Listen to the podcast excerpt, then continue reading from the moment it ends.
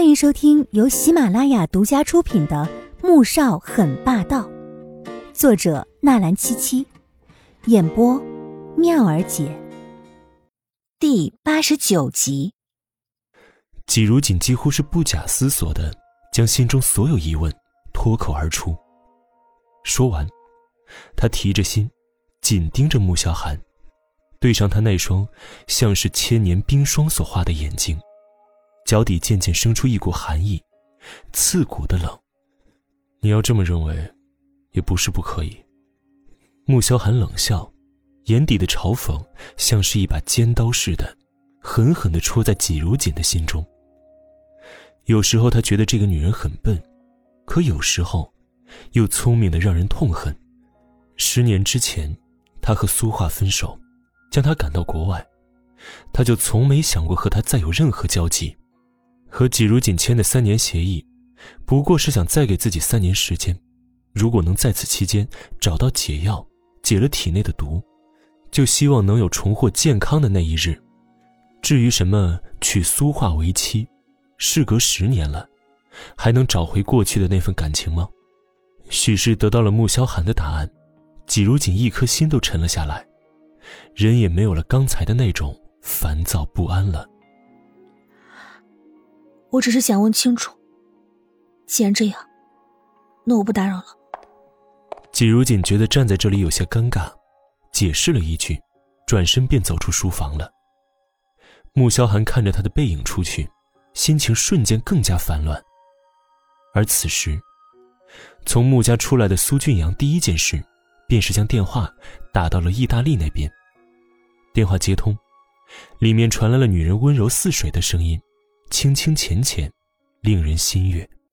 姐，你赶紧回来吧。苏俊阳这边的声音响起，立即着急的催促着。俊阳，怎么了？苏画的声音也跟着紧张起来，因为在国内能让弟弟这么着急的，只有一个人。姐，你要再不回来，就要永远失去姐夫了。苏俊阳不知道自己该不该将穆萧寒已经结婚的事情告诉姐姐，而苏画却以为。穆萧寒得了什么不治之症，整颗心像是被人猛地攥住一样，疼得气都喘不过来。到底怎么回事啊？姐夫他已经结婚了，上个月登记的。苏俊阳的话音刚落下，就听到那边“咣”的一声响起，着急的喊了起来：“姐，你怎么了，姐？”没事，我就是不小心打破了一个杯子。苏画看着脚背上的血。混合着咖啡流了下来，胸中闷闷的疼起来。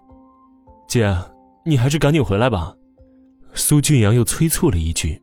苏画吸了一口气，这才让自己的声音听起来正常又愉悦。回去做什么？他都要结婚了，多好。俊阳，你以后别再叫他姐夫，这样不好。苏俊阳看不到苏画的表情。但听他这样轻松的语气，眉头皱了起来。你真这么觉得呀？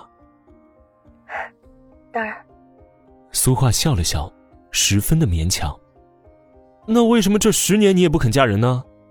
苏俊阳咄咄逼人，连他都接受不了的事情，他不相信自己的姐姐可以接受。那边没了声音了，苏画什么话也没说，直接挂断了。苏俊阳听到手机里面传来忙音，愣了愣，看着穆家宅子二楼的目光更加阴沉复杂了。而穆恩恩，在警察局被关了三天之后，被穆言飞接了回来。整个人已经消沉了一圈，看向季如锦的目光也没有平时的深仇大恨，却仍是冷冰冰的爱答不理。而季如锦还是和以前一样。每天去上课，等下了课，有时间就到快餐店里面兼职。每天晚上十点半才回到穆家，洗完澡十一点就睡了。而第二天早上七点钟起床，从厨房里面拿了两块面包，边吃边走出门。六月十五号，天气越来越炎热了。季如锦又一次踏月而归，走到花园里面，并没有立即进去。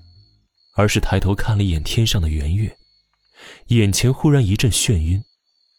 最近也不知为什么，总觉得十分疲累，难道是兼职太累的原因吗？他缓缓走到台阶前面，靠在旁边的圆柱上，打算歇一歇再进去。怎么不进去啊？身后响起了穆萧寒的声音。觉得今天的月色很美。他不想说自己是因为头晕而坐下的。穆萧寒听了他这话，也看向了天上的月亮。以前他最恨的就是月亮，因为每到十五号这天，他就要体验一次求生不得、求死不能的痛楚。这种痛苦纠缠了他十年，直到三个月之前，几家阴差阳错的将季如锦送到他的床上，他咬了他，尝了他的鲜血。在这之前，他从没想过自己有哪一天可以在月圆之夜走出房间。坐在这里，看着天上的月亮，却是不带着一丝痛苦和恨意的。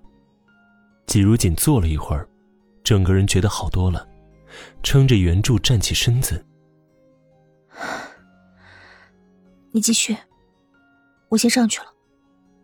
自从那天苏俊阳来了穆家之后，他就十分刻意的躲避，又或许是穆萧寒已在刻意的冷淡他。两人之间的交集是少之又少的。本集播讲完毕，更多精彩内容，喜马拉雅搜索“妙儿姐”，等你哟。